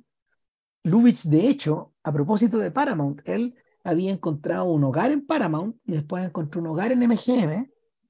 Siempre vivió entre cuatro paredes, en el fondo, porque su mundo ordenado de ficciones le permitía hacer eso. Pero Wilder, cuando, cuando, cuando Wilder se mete en la dirección cinematográfica, el tipo apenas puede salir hacia afuera y la, la, el, el, que lo, el que caló muy bien, el que caló muy bien fue, eh, fueron los, a ver, fueron los primeros críticos que se dieron cuenta de que junto con Charlie Brackett, los tipos manejaban muy bien el slang del medio oeste. O sea, y, estamos hablando de un emigrado austriaco, que hablaba alemán y habló con acento alemán medio, medio robótico hasta el final de su vida. Sin embargo, el tipo era el tipo era un obsesivo por esta idea del, lenguaje folclórico, por esta idea de las frases imaginativas, de las comparaciones y las metáforas que suscita el lenguaje inglés. O sea, de hecho, la película está repleta de, eso, de, esas observaciones. O sea, eh, hay un momento en que hay un momento en que la eh, Charlie Tatum le dice a la, a la esposa de, de Minosa, le dice, mira, vaya a tener que hacer la parada, vaya a tener que ir a hacer, vaya a tener que ir a la iglesia, vaya a tener que hacer como que rezáis con las viejas, Juan. Necesitamos una foto tuya. Yo no voy a la iglesia, weón, arrodillarme, me echa a perder las medias. Pero en realidad la frase es eh, kneeling backs my nylons. O sea, bolsea mis medias. Y está eh, los giros, los giros idiomáticos de, los giros idiomáticos de Jan Sterling, la actriz que interpreta ese personaje, son fascinantes, porque el personaje que está mejor escrito. Ah, porque ella es el personaje eh, esencialmente noir, ¿sabes? Ella es una, ella tiene, puta, es, muy parecido al personaje femenino de, eh, de Ditur, de hecho. Tiene, tiene esa mirada como de mujer puta, herida que le ha tocado ver cada hueva, cada cosa eh, y que básicamente eh, salió arrancando, salió arrancando casándose con el primer bueno, buen hombre que pilló, le encatusó un poco, le dijo, le, le, exageró un poco la riqueza que tenía, que algo tenía, pero no lo que ella se imaginaba. Y básicamente a ella lo que le está matando es la palabra, la misma palabra que mencionamos hace un rato, el aburrimiento. Claro, ella cae, ella cae en la misma trampa eh, que, que, cae, o a la que se empuja Ingrid Bergman en Stromboli. Bueno, la diferencia, claro, la diferencia es que Ingrid Bergman está en un campo de prisionera, de prisioneros refugiados, del cual este soldado la saca. Claro que el soldado la lleva a otro campo de prisioneros, que es esta isla volcánica donde él vive. Donde él vive, donde ni siquiera habla el idioma, güey, puta. No, claro. Claro, no, pero al, menos, pero y ella, no solo eso, sino que en realidad ella está tan loca de aburrimiento como Tato está, está muerto de aburrimiento en, el, en su diario, en el diario donde trabaja. Entonces, Aquí estos dos alacranes se miran, se reconocen, pero canónicamente, digamos, o sea, lo que es el, el, el, el duelo canónico, este, este, duelo, este duelo del lenguaje, ¿cachai? Tatum se la come, básicamente, y la, la, la incluye en su trupe, la incluye en su, en, su, en, su, puesta en escena, en el fondo, y la dirige. Y al mismo tiempo, sin querer seducirla, la seduce. Básicamente porque ella, puta, bueno, se siente arriba por el macho alfa. Y claro, pocos, personajes en el cine son tan macho alfa como Charles Tatum. Hay un momento, hay un momento donde ella dice, I know a lot of hard boils in my life, but you're 20 minutes. O sea, I, know a lot of hard boiled eggs in my life, but you're 20 minutes. O sea, he conocido muchos huevos duros, bueno, huevos duros, pero te pasaste, vería un huevo duro de 20 minutos, po. Sí, pues 20 huevos duros, 20 minutos, esa hueá incomible. Te pasaste, una piedra. entonces, puta, el, el, tú, aquí lo que tienes, eh, en algún momento ella es, es, bien importante, pero cuando, se, cuando explota todo, cuando ella se quiere ir, y está a punto de irse, este la convence básicamente por la plata. Sí. En un diálogo, un diálogo cortito, bien punzante, ¿cachai? Donde incluso pasa el truco este de la micro, ¿cachai? Para hacerte ver si ya se va o no se va. No, claramente ahí tenía, un, gran, ahí tenía un gran, un, un gran planteamiento de escritor. O sea, la micro pasa y tienen hasta que la micro llegue, este la tienen, hasta que la micro llegue para convencerla. Y claro, el factor, el factor, eh, el factor de persuasión, bueno, es las lucas, y le dice, mira, en estos momentos hay 15 dólares en la caja registradora. Al final del día, te la firmo, van a haber 100 o tal vez más. ¿Te quedas o te vas? Sí, pues, y, y, respecto, claro, le decía, bueno, y, tenéis que ir a la iglesia, no, que ese diálogo creo que viene después. No, viene eh, harto después. Claro, viene harto después, pero puta, tenéis que, te, puta, y, arrodillarme, arrodillarme me, me, rompe las medias. Como dice, bueno, vaya a comprar muchas más. Claro. no, bueno. Pero, y, ella al mismo tiempo, digamos, entonces una de las tramas paralelas que hay es que de las muchas tramas que hay, pero en las que siempre está siempre este muñeco, digamos, que una de ellas tiene que ver con la seducción de ella, que ella básicamente se deja seducir por esto, más que se deja seducir, ella se siente atraída por este bueno. Cuando este bueno en realidad no, tampoco se siente particularmente atraído por ella. No, no, no, él está, él está, eh, en el fondo, él está casado con esta misión de, de, salir de ahí, Ella, ella es una actriz más, para su puesta en escena. Y que efectivamente cuando sale la noticia, llega la primera familia el primer, la primera alma perdida de aburrimiento que está de vacaciones y se enteraron de que había un tipo perdido porque le vieron el diario, y va y se instala. Y no pueden ser más gringos estos dos. O sea, este, este, esta pareja que tiene dos cabros chicos Juan, y que llegan con un tráiler y están iniciando sus vacaciones, llegan con un, llegan con un auto que tiene en el techo una canoa, Juan. Sí, claro, van a jugar a Deliverance, pero en realidad se quedan en otra. Se queda mirando esta cuestión, se queda mirando este show, me, me llama la atención de que a diferencia de los colegas del diario, de, de Herbie y de, Tatu, eh, la mirada hacia estos americanos, este regular americano, digamos, este americano normal, ¿cachai? Puta, que es básicamente fácilmente engañable o fácilmente impresionable, no es muy benévola que digamos.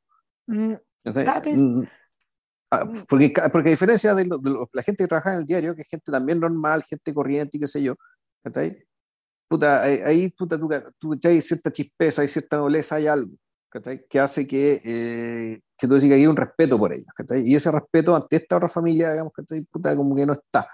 Y no es que sean despreciables, sino que básicamente su pecado es ser, la, me gusta la palabra, la palabra gringa, esto es gullible, Esto es ser tan incrédulo, tan manipulable, Tan básicamente, eh, básicamente incapaces de, en realidad, incapaces de cuestionarse ante los estímulos que le están proponiendo.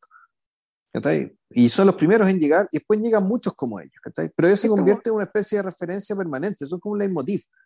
O sea, eh, eh, eh, nuevamente un recurso de guionista. utilizas a esta, a esta familia en probeta para ir mostrando la evolución, la, evolución. Ya no tienen necesidad de ir a pasear al lago. Sí, pues ya el, el verdadero show está aquí. Sí, claro. Y, ellos están, son importantes, o sea, más que importantes, son, son, son indicios, digamos, son pistas de lo que está ocurriendo al principio, al medio y al final. Claro, y, y, son personas, es más, son personas de buena fe finalmente. Sí, pues, este punto son buenas personas, eh, pero están puestas ahí como para decir, bueno, el, la sociedad de masas que nosotros conocemos existe porque hay millones de personas como ellos. Claro que generalmente tienen, tienen, buenas intenciones, tienen buen corazón, Puta, cuando se, se, se, se, produce el desenlace, digamos, que Puta, efectivamente la señora llora de verdad de pena, de verdad le da pena lo que ocurre. O sea, que es, claro, está el tema del aburrimiento, pero no es solo aburrimiento, no es solamente para entretenerme, sino que en realidad el aburrimiento, el, en el proceso también te puedes involucrar emocionalmente, digamos, y desde la buena fe. Eh, pero al mismo tiempo, eh, estas personas son, eh, son el caudal infinito de aburrimiento digamos, que alimenta la cultura de masa.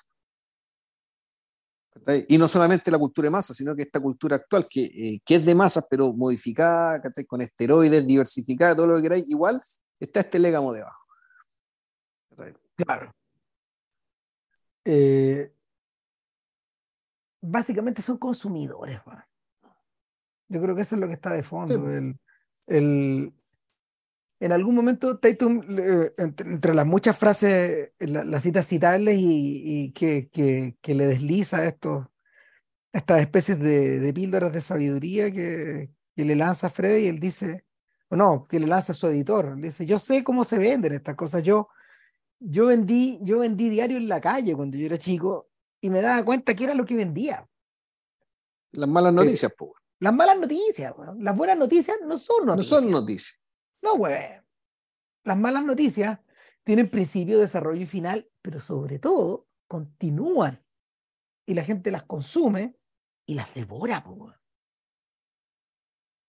Las pues, devora y las continúa haciendo girar, las malas noticias, efectivamente, te traen las emociones más fuertes que, que la vida normal no tiene. Desesperación, peligro, tragedia, llanto. La, ¿Cómo se llama esto? Las buenas noticias en verdad no existen. La, cara amable de eso en realidad te vende productos, es la publicidad. La felicidad te la vendes por ahí. O sea, la, felicidad existe para eso, para eso otro. Te hacen divertida la compra de otra cosa. La felicidad, la, felicidad, la felicidad sirve para vender cosas. En cambio, la tragedia se vende sola. Claro. Se vende por sí misma, el fin, no el medio. Exactamente. Entonces, ahí no hay por dónde perderse. La hueá funca y continúa y se reproduce por yemación. Sigue y sigue y sigue. No, claro, y aquí el, bueno, el recurso, recurso brillante, así como puta, muy, muy elocuente. ¿Cuánto, que al principio te costaba 25 centavos para que el auto entrara al recinto? Después 50. Después, después un dólar, güey. Y seguían, y seguían, y seguían, y seguían llegando los autos, que puta, con unas tomas, no aéreas, pero tomas desde puntos de vista alto, y seguían ahí. Puta, el esfuerzo de producción que fue esto, weón. No, está con todas las lucas, man. está con toda la plata, con toda la fe. Después hay una toma donde llega un tren y la gente viaja como si fueran inmigrantes que están arrancando de algo, como si baja una, turba del tren, weón. Y esa imagen, esa imagen del tren en nivel, lo que el viento se llevó, No deben haber tenido tantos extras, pero puta, es un desborde. Claro, y después, después llega la carpa del circo, pues, Entonces, el, llegado a ese nivel, donde efectivamente, el, bueno, hijo, que todavía no, no hemos hablado de, lo, algo todavía más noir, Que el tema de la relación de este tipo con la tipa, digamos, el acuerdo que tiene con el sheriff, Claro. O sea, básicamente lo que hace fue, lo que, hizo, lo que hace lo que hace con el sheriff y lo que hace con el señor Smollett, que es el tipo que está encargado de rescatar a nuestro buen hombre, eh, es comprarlos. Le dice, viejo, todos vamos a ganar acá. Yo me voy a ir de este hoyo. A usted lo van a reelegir. Y usted, señor Smollett, usted va a obtener todos los contratos del condado. O sea, ante esa, ante, eh, es, desde el momento en que él hace el pacto fáustico consigo mismo, en su calidad de, Mefistófeles, hace el, el pacto fáustico con todos los otros. ¿Quién es inmune? ¿Quiénes son los inmunes acá? porque lo hace, con el, hace con el Cherry, lo hace con Smollett, lo hace con la mujer, lo hace con Herbie, de alguna forma. Eh, sin embargo, ¿quiénes son los inmunes? El, los padres de Minosa, que están en otra historia, y su editor. O sea, al, al, padre, pero eso sí, el padre sí lo sabe, lo sabe consolar no le ofrece nada, pero sí le ofrece consuelo, en cierto sentido lo tranquiliza. Mm. Y, le, ofrece la sensación de que está haciendo algo. Eh, por último, por eso te digo que la, facilidad de, habla, digamos, que este weón está anclada en la capacidad de leer lo que, lo que quiere el otro y lo que necesita el otro. Y claro, la mayoría son todas unas ratas, unos siete buitres, pero incluso para algunos que no son buitres también sabe cómo tratarlos cómo mantenerlos tranquilos, cómo, e, cómo evitar al menos que se interpongan en la puesta en escena. Eh, no, y lo más feroz de todo es que el, el acuerdo con el sheriff y con, y con Smollett, con el, con el, con contratista, es que, bueno, aquí no lo vamos, aquí necesitamos que esto dure una semana. Aquí tenemos que ganar tiempo. ¿Por qué? Porque mi película, mi historia, mi storytelling requiere ese tiempo. para llegar a la cantidad de gente que tiene que llegar y que sobre todo llega a las ciudades donde quiero que llegue. Entonces, aquí el verdadero pacto fáustico, digamos que el, pacto con el diablo es básicamente un pacto con el tiempo. De, decir, ya, en vez de, de, tratar de sacarlo de la manera convencional, decir, puta, entrando la mina, apuntalándola, digamos, y sacarlo en 16 horas, esta bola va a demorar 5 días.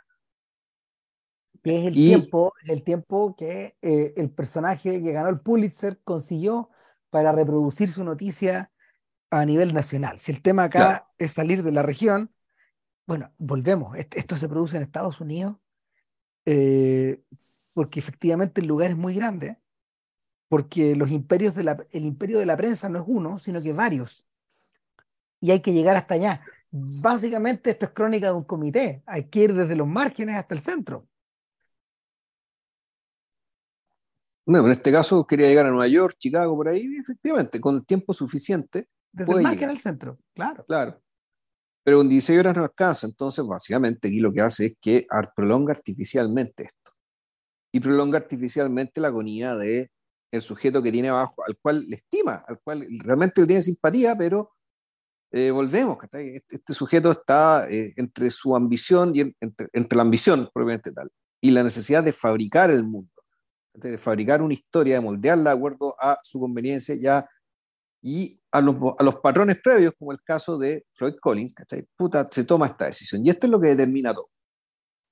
¿Por qué? Porque por cosas tan simples como que efectivamente, bueno, la todo esto dura más, eh, que en algún momento el puta tenía, tenía una especie de taladro, Que no un taladro que va girando, sino un taladro que va golpeando cosa que, es como un latido de corazón, que retumba muy fuerte abajo y que al pobre, eh, a Leo Minosa lo está volviendo loco. De hecho, diría que lo que lo termina matando es eso. Es el ruido. Claro. Este reloj. Que suena. Pum, pum, pum. Y que digámoslo, desde el punto de vista de la diégesis de la película, eh, no tiene ninguna lógica, ¿cachai? que es una cuestión que está a punto de caerse, ¿cachai? le estés tirando ondas tan potentes como un taladro golpeando una piedra, eso no tiene ni un sentido. Eh, es drama. No, es rescate, eso es drama. Eh, claro, entonces, bueno, la... Llega un momento, cuando, cuando llega el, punto más alto de la atención, tienen que instalar una carpa a los periodistas. y esta escena es memorable, Cuando este weón se encuentra con sus antiguos colegas. y, es una escena Esas otras serpientes, digamos. Sí, no, claro, o sea, básicamente todos estos buenos fingiendo indignación, eh, ¿Por qué? Porque además, como este tipo básicamente negoció con el, con el, con el, alguacil, les tiene prohibida la entrada a todos estos otros buenos. En el fondo, él tiene, él tiene la exclusiva de la noticia. Entonces, él es el, volvemos, él es el dueño y señor de todo esto. él gestiona todo esto. Claro, eso es lo que había que parar.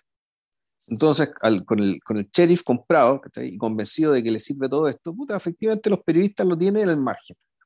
Ya que reporten lo que quieran, digamos, pero acceso a, a, Leo Minosa no van a tener. Y el, la, la, conversación, efectivamente, la, la, situación cuando los vaya a visitar a la, a la tienda, en el fondo, puta, efectivamente, son puras fieras mordiéndose entre sí tirándose pesajes, recordándose los tiempos que colaboraron juntos, y, colaboraron o les tocaron, cubrieron las mismas cosas. Y, y puta, otra razón para entender por qué a los críticos de, cine no les gustó la película. Eh, entonces, bueno, este, todo este control que tiene este sujeto de la situación se empieza a ir un poco al carajo, Cuando efectivamente eh, Leo Minosa, no, su salud no lo está acompañando ya y el deterioro se viene rápido y es probable que no alcance a resistir, eh, no, alcance, no alcance a vivir las, horas que faltan para que el taladro llegue a donde está él. Entonces, puta, en una de las visitas, de, en, una de las visitas que le hace, en que básicamente este sujeto baja, que ya tiene cierto carácter sacramental, bueno, en buena medida. O sea, cuando él baja a hablar con Minosa, es como un momento importante, es como, como, como si fuera hacia la fuente de algo. Y, y, para Minosa, que baje este que lo considera a esta altura su amigo, es también un poco como una confesión. Es, es, algo muy especial lo que ocurre Y ahí está, y ahí está la tragedia tremenda respecto de que básicamente de la interpretación absolutamente disímil que tiene uno y el otro de lo que está ocurriendo y de lo que ocurre. en algún momento le dice, puta, eh, ojalá salí este día porque hoy día se cumplen cinco años de que, de que me casé con mi esposa. Así que si no acaso a salir, por favor, bueno, puta, dale mi regalo. ¿Y dónde está tu regalo? Puta, está en el closet de la, de la pieza, de la pieza nuestra, que está en, una, en un bolso militar. ¿De qué es? Bueno, es algo que le compré con mucho esfuerzo. Este sujeto, este sujeto, eh, ya hemos sabido antes que en algún instante tuvo que viajar donde la Baltimore, a buscar a la mujer que se la había arrancado. Lejos, cruzó el país. Exacto. como cuatro mil dólares, que era una cosa así, una cosa insólita, buscándola por todos lados. De cierta forma, de cierta forma aferrándose a este, a este locus externo para, para poder entenderse a sí mismo. Y claro, bueno, el, este tipo llega y entra sin tocar a la pieza donde está la tipa, va a sacar el regalo y, le dice ya. Ponte este esta regalo, ponte esta weá. Uh, esta weá es una especie de zorro medio trucho, bueno, una estola de bisón o de zorro, bueno. Según la mina, la weá era trucha, bueno, a lo mejor si era verdad, lo mismo. El tema es que el tipo decía, ya tienes que ponerte esta weá porque esto te voy a escribir, obvio y ella no quiere, y que no quiere, y que no quiere, y que no quiere. Y aquí este weón por primera vez pierde el control de verdad. Básicamente por la presión de que se... No, y la cosa ya viene de antes, Juan. Siento yo. O sea, pero es que, que, pierde el control en el sentido de que ya no sabes si que efectivamente le iba a matar o no, weón. No, se va toda la cancha de su madre. O sea, porque básicamente la agarra y, o sea, el, aquí la escena, esta escena, escena de mar, pero por todos lados, el tipo la agarra, la agarra al cuello con la estola y le empieza a ahorcar, un poco, no sé si porque la quiere matar, o es la forma que tiene de convencerla, de forzarla a que haga su papel, el papel que él en su cabeza tiene para ella. Es decir, de esposa sufriente que está usando el regalo de boda que le dio, que le dio a su marido, que está en el quinto año. Ah, pues, todo esto que no es necesario ni decirlo, porque la película está tan bien hecha, está tan bien escrita que tú entendís todo lo que está en la cabeza. Este que este tipo piensa así. Y ante la posibilidad de que la realidad no sea como él piensa, efectivamente este tipo se volvió loco, o sea, mejor dicho, pierde el control y lo pierde de tal manera que ella se asusta de verdad y ante la posibilidad de que realmente fuera, vaya a morir estrangulada, dale, bueno, le, agarra una tijera y lo hiere. Y ponte tú que le hiere, no sé, pues, el apéndice bueno, algún, o algún órgano random, digamos. Y todo lo que hace que eh, Charles Tatum a partir de ahora lo va a hacer cubriéndose una herida. El tipo va a estar sangrando, digamos, la, la media hora de película que queda. El tipo se está puta desangrando y se está muriendo. Claro. Todo se fue al carajo. Entonces, claro, ya eh, va, va donde el cura, va, va, a buscar un cura, Porque efectivamente ya queda claro que el tipo no va a llegar. Eh, va al cura, le hace la extrema unción y, y él mismo es el que decide que este show termina. Y lo hace subiéndose arriba del, socavón, digamos, arriba de la tierra que está ante la gran, lugar muy alto, donde se veía toda la panorámica, todo este, todo este campamento, toda esta ciudad efímera que estaba ahí, y, y ante eso con un megáfono, que le dice, este, este murió.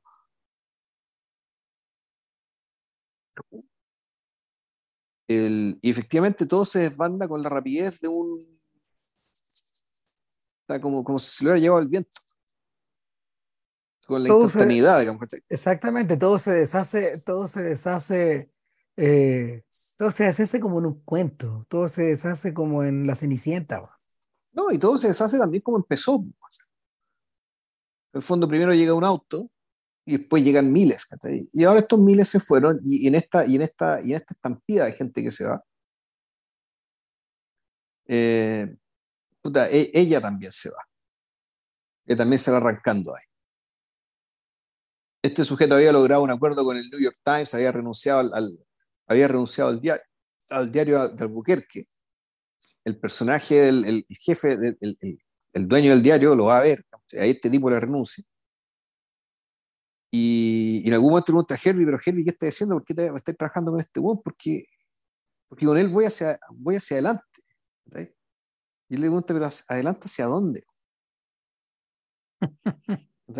y, esto, puta, Ram, se ríe, pero en realidad el, es hacia dónde es, es como es la, eh, es la pregunta respecto de que puta, eh, es una pregunta bien, bien muy, muy válida y muy propia eh, ante alguien que efectivamente solamente va, va hacia adelante, donde el adelante es una virtud, donde no hay rumbo, donde el rumbo básicamente es la histeria ajena. O sea, esto, esto de hecho es interesante, lo estamos comentando el día antes que Trump efectivamente lo interroguen ante el gran jurado en Nueva York y como probablemente la transmisión televisiva más importante del semestre en Estados Unidos, si es que no del año, Juan. Y eso que estamos hablando de un año donde al final va a haber elecciones, elecciones de los midterms. Y, y, claro, la gran discusión es si Trump va a salir, eh, si, va a terminar esa, mm, esa locución ante el gran jurado y se lo van a llevar preso o se va a volver a su casa si le van a poner la chaqueta naranja. Claro, si le van, a, le, van le van a imprimir los dedos, le van a sacar la foto de perfil y todo eso. Exacto. Entonces, el, volvemos a la idea del ir, de, ir hacia adelante. Nomás una de las cosas que caracterizaron la presidencia de Trump es que sencillamente no se sabía qué iba a pasar de un día para otro. Porque nuestro personaje iba modelando su narrativa a medida que la iba viviendo, a medida que la iba a medida que la iba deshojando, no construyendo, sino que deshojando. Sí, no, aparte de un personaje que necesita que siempre esté la atención en torno a él, entonces él tiene que estar actuando para eso. O sea, ¿cómo hago que lo que, que, lo que todo lo que ocurra se trate sobre mí y esté con foco, eh, y que todos estén siempre mirando a mí? Bueno, y eso... Y que pase por mí. Eso es parte de lo que mueve a, a Tatum. Tatum está, Tatum está en el séptimo cielo cuando lo aclaman como héroe, cuando lo aclaman como Salvador, como es el tipo que tiene todas las respuestas, eh, saluda justo antes de meterse ahí heroicamente, entre comillas, a la, a la cueva, a la profundidad y, y, para luego volver a salir, digamos, como el héroe. Sí, pues sí, wow, sí, el profeta que baja a hablar con Dios, o sea, el Moisés que hace el movimiento contrario. El, y claro, y ahí tenía una comunidad de fieles, po, y, ante, bueno, ante estos fieles, y resulta que aquí empiezan a aparecer también las canciones, ¿cachai? Y ahí me acordé, de tú, esta otra película que es Walk the Dog, Cuando hacen la campaña esta del shoe, del zapato, Del soldado shoe, entonces, puta, te inventan canciones con shoe, ¿cachai? En el fondo te empieza a generar cultura a partir de esto. Y, por eso es que y por eso decimos que, pues yo decía al menos, que, este lugar se convierte en por, por, unos pocos días en una especie de un centro de la cultura. ¿Dónde está todo aquí? Que, que, a propósito de lo mismo, en, en There Will Be Blood ocurre algo similar, porque eh, no está muy claro al final si el personaje, el personaje del empresario construye, eh, explota los pozos, eh, explota los pozos porque la iglesia está cerca o la iglesia se cuelga de los pozos porque la explotación está cerca. Como que van, van unidas van unidas por la, van unidas por la espalda o a la altura de la cintura esas dos pulsiones. Eh, la plata llama al culto, el culto llama al espectáculo, el espectáculo llama a la plata. Entonces, eh, ese círculo, no podéis decir círculo virtuoso acá, o sea, lo que se produce es una especie de émbolo que no para, pero, pero la, esa especie de círculo que también está también está un poco ligado como a la matriz de, de The Master, donde efectivamente la plata, la plata llama al culto y al revés. Eh, no es posible romperlo eh, en la medida de que las condiciones que lo provocan, en este caso eh, nuestro hombre, nuestro buen hombre enterrado ahí al fondo, al fondo del pozo, mientras, mientras las condiciones que lo provocan no se modifiquen. en, el caso, en el caso de Trump, Trump necesitaba ser presidente, probablemente para no caer preso, como a lo Berlusconi, pero, pero a la inversa, el hechizo se deshace en la medida de que, en la medida de que se elige otro presidente y, y no hay manera, eh, el fracaso del 6 de enero de, de 2021, eh, precisamente... El día, ¿Cómo se llama este? El Día Mundial del Privilegio Blanco. Claro. Eh, el fracaso el fracaso, el fracaso anunciado de esa weá también. Sí, claro, claramente un fracaso. es lo que quiso repetir Bolsonaro, digamos. además, es un show pobre, un show patético. Eh, ese fracaso finalmente es el principio, es el principio del cambio de las condiciones. Pero... Bueno, yo creo que en realidad el principio del cambio de las condiciones es cuando se pelea con Cohen. Me tengo la impresión. Eh, yo creo que, claro, muchas de esas cosas estaban anunciadas desde el principio. El problema es que, claro, la magia del buhonero sirve hasta, sirve hasta que hasta que todos probaron la poción mágica y no hizo ni un efecto. Bueno, ojo, o sea, igual va a haber gente que lo defiende y que probablemente se va, a, se va a galvanizar con esto.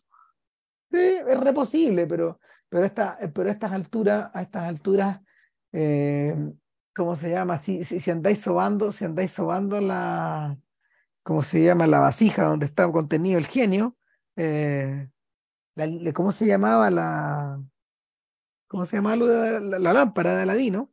En el fondo, en un momento ya no va a salir ni una weá, El, genio se viró,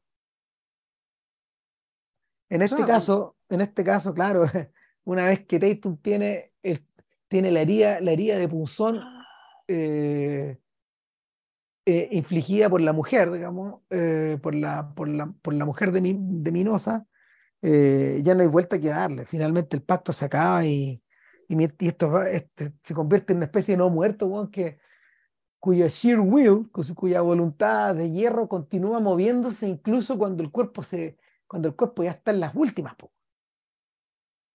O sea, sí, pues básicamente su, lo, que, ya cuando no le queda nada, lo único que le queda sigue andando, que es su capacidad de fabulación. Y, su capacidad, capacidad de fabulación es tan grande que él básicamente él empieza a transmitir que eh, eh, quiere en el fondo vengarse de todo el circo que él mismo creó, diciendo que todo, eh, que todo era mentira y que efectivamente este tipo lo sacrificaron y pudieron, pudieron haberlo salvado mucho antes. O sea, lo fascinante es que está dispuesto a escribir un reportaje donde se echa la culpa él mismo. Claro, y con, con, tal de, con, tal de seguir, seguir, seguir rodando, seguir fabulando y, y seguir dando golpes, y seguir sorprendiendo. Eh, y claro, ante eso, claro, la, la película no, no, encuentra una forma mejor de, de, terminar con la historia, de terminar con él, que efectivamente muriendo. Es una escena que es muy particular, porque esta es una, es una cámara puesta desde abajo hacia arriba, eh, no un contrapicado exacto, pero sí con, con, con harto angulaje, que puta, parece tomado Orson Welles. Eh, porque está la cámara puesta ahí, pero no, no, para ver lo que estamos viendo ahora, sino para ver lo que viene después, que es cuando el tipo, el, tipo cae muerto y nos queda la cara. Una cara que básicamente cuya, cuya, cuya presencia, cuyo, y donde el cuerpo hace sombra de tal manera que la caída hace que esta cara quede básicamente negro, o con una sombra muy pronunciada. Mm. Y eso es lo último que vemos de Charles Tatum el sombrío, la sombría cara de su cadáver. Y, y, después de esto, naturalmente, que ya no queda nada, no sabemos qué, qué más viene y, no importa. Eh, y, y, la película termina acá. El, dos apuntes que en alguna, algún momento mencionamos, pero que no nos hicimos cargo. ¿Por qué la película se llama Ice in the Hole?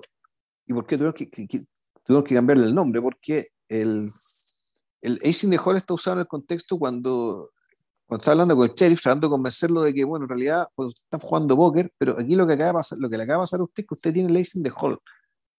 Tiene un as bajo la manga con esto. Este as bajo la manga, naturalmente, que este caso que le va a tener, le va a permitir prominencia, dar declaraciones, tomar decisiones, que hacer, hacerlo parecer a alguien competente.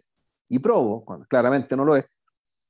Eh, pero Ace dejó el, el póker me parece que el as bajo la manga, pero en realidad el, el, el as que está en el bolsillo, dejó en el bolsillo. Entonces, el bolsillo tenía un as para ganar la, la, la, partida haciendo trampa, pero aquí el juego de palabra con el hecho de que tu Ace the Hole es una persona que efectivamente está en un hoyo, que es leominosa. Y, y la otra, la otra, no sé si la reflexión, eh, o más bien es una percepción, digamos, que, que, tuve cuando vi la película por primera vez y que se me reitera ahora es que el, el, el, mundo moderno, sobre todo en la época de redes sociales, es un icing de hall permanente, es un carnaval permanente. Lo, único, lo que va girando que está ahí, son, eh, bueno, ¿dónde va a aparecer el próximo Leo Minosa? Acá. Pero hay una función rotativa, digamos, pero el show, el circo no se desbanda nunca.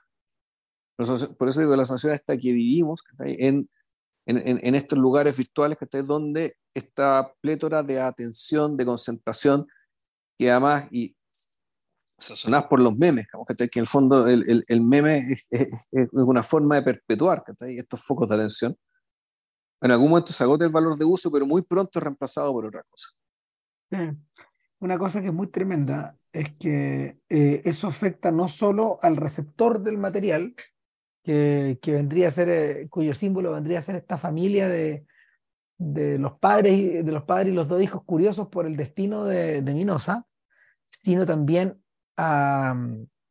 es un test permanente de la energía vital y de la de, del amor, a ver, del compromiso, de la creatividad y también de la monomanía de quien genera estos materiales. Ahí estoy, pensando, estoy pensando en los youtubers, en los creadores digitales, en todos estos gallos que, no sé, pues tienen un bailecito, ponte tú todos los días en, o sea, se, han hecho famosos por un bailecito, bueno, hay que repetir los bailecitos, hay que seguir haciendo, hay que seguir sacándose fotos, hay que seguir reseñando libros, bueno, hay que seguir, hay que seguir, hay que seguir, hay que seguir, pues, bueno, no parar. No, claro, cuánta gente, cuántos, cuántas personas que tenían ciertas, ciertas credenciales intelectuales, ¿cachai? cierto prestigio, realmente lo dilapidaron por no saber callarse, por no saber parar, por no, no saber eh, puta, conservar el, puta, mantener esta persona que eran, cuando hablo de persona, hasta hablo de la, la etimología, digamos, esta máscara, claro, la máscara. Cuando que, son, que somos todos, digamos, ¿cachai? a la hora de presentarnos públicamente,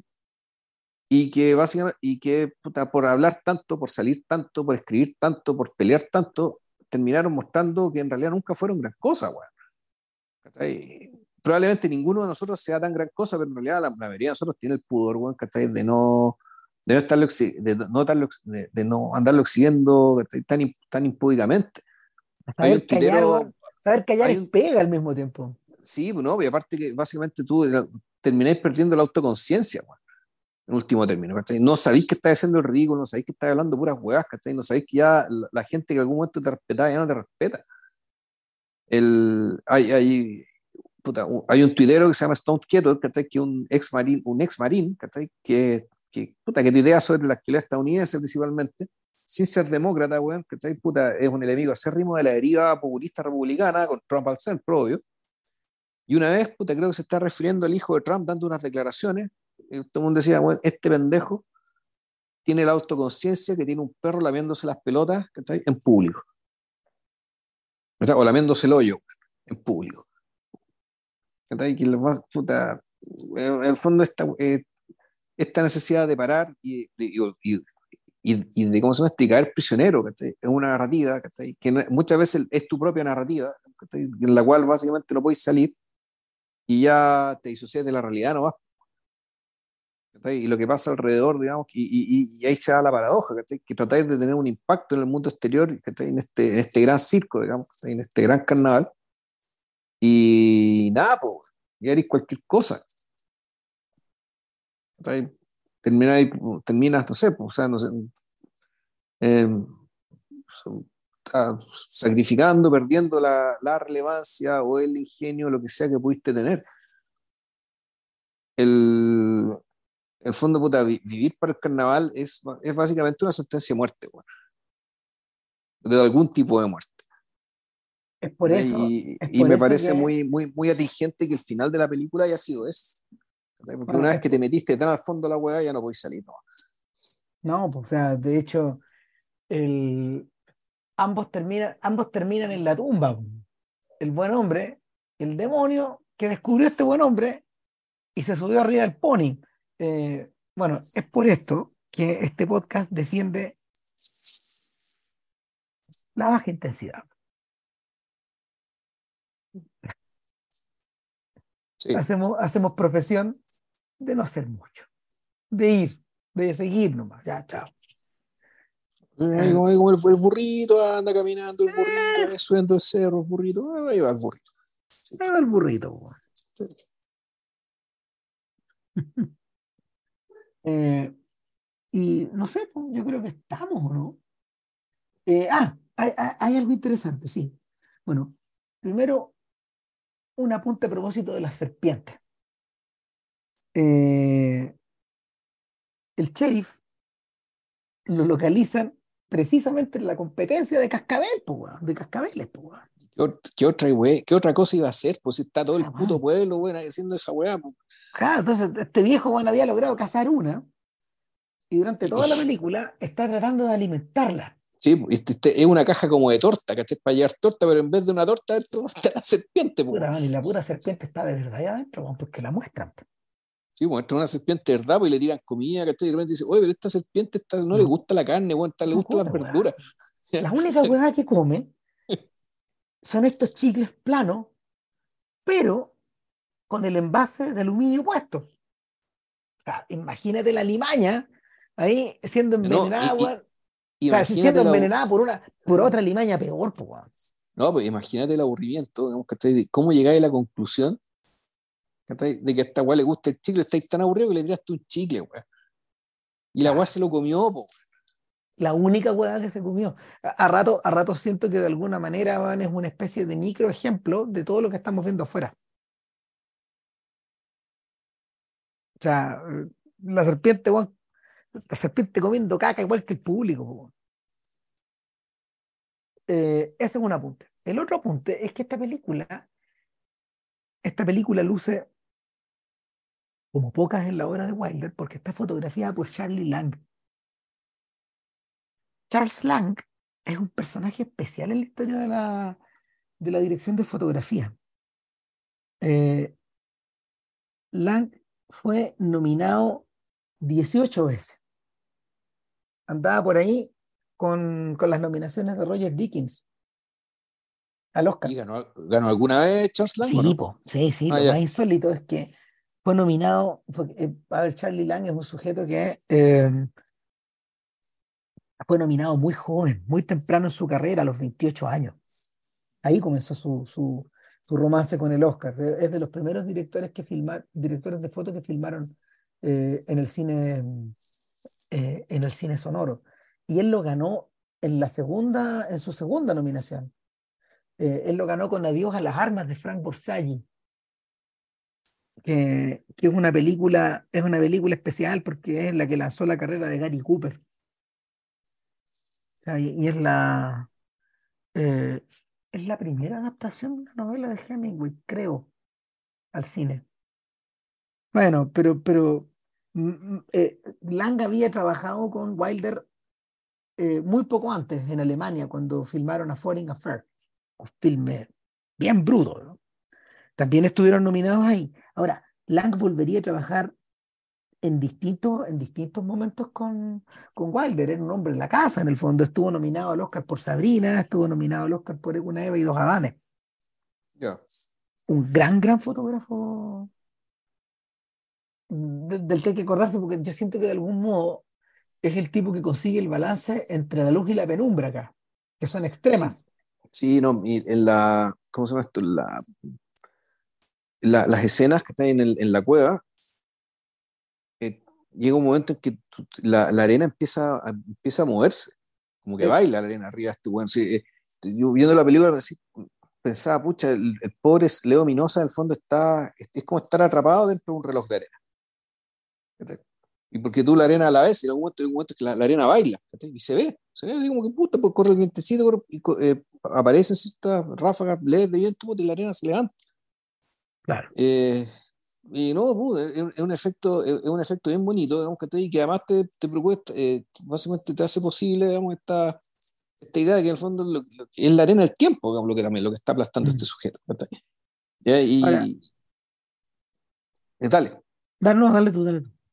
No, no, eh, era, era básicamente eso, era, era esto de, que estar atrapado dentro de un reloj de arena, porque el, hecho es que efectivamente es el tiempo, y después que termina siendo machacado con el, con el, con el, con el, el ¿cómo se llama esto? Con el taladro, mm. es lo que termina matando a este sujeto. El tic-tac. Este tic-tac. Y, este, también, y, en cierto sentido también el aburrimiento extremo de estar ahí botado todo el día, mirando el techo, viendo como la arena le va y le ríe la cabeza y con este ruido que lo está retumbando, y le retumba y le retumba y le retumba. Y puta, le llevan café, le llevan diario, le llevan oxígeno, y le llevan huevas, que puta. Eh, en, retrospectiva, eh, a ver, Wilder nunca volvió a ser tan ácido, a pesar de que la siguiente película, que está basada en una obra de teatro, Stalag 17, sobre un campo de prisioneros de guerra en la Segunda Guerra Mundial, eh, es un filme igual de bruto, igual de siniestro, igual de terminal. Ahora, interesante, después de Stalag 17 viene otra deriva. Vienen los filmes escritos junto con, con I.A.L. Diamond, con Isidore Diamond. Y, y claro, es el momento en que, es el momento en que eh, Wilder de alguna forma regresa a casa, regresa, regresa al mundo de Lubitsch o a su propia versión del mundo de Lubitsch. Ahora, en, su, en su interés como por, como por ir, eh, como por ir afinando eh, el cuchillo y hacerlo más filudo, llega un punto en que cuando hace un, dos, tres, vuelve a lidiar con la maldad, vuelve, vuelve, vuelve a lidiar con la locura y, y, y con la comunicación masiva ya en otros términos. Sin embargo, algo de su desprecio por, por la brutalidad y por la ignorancia eh, y, por, y por estos lugares, estos lugares dejados de la mano de Dios y del diablo, eh, vuelve a emerger eh, en dos películas, donde hay nuevamente ratones de este nivel. Una es Bésame estúpido. Bésame tonto, claro. Claro.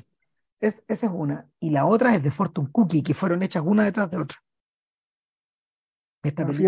esa no la he visto nunca. yo creo que alguna vez la viste, si parece que la discutimos. Es, es la primera película que reúne a Walter Matthau con Jack Lemmon. Es un, un, golpe genio, digamos.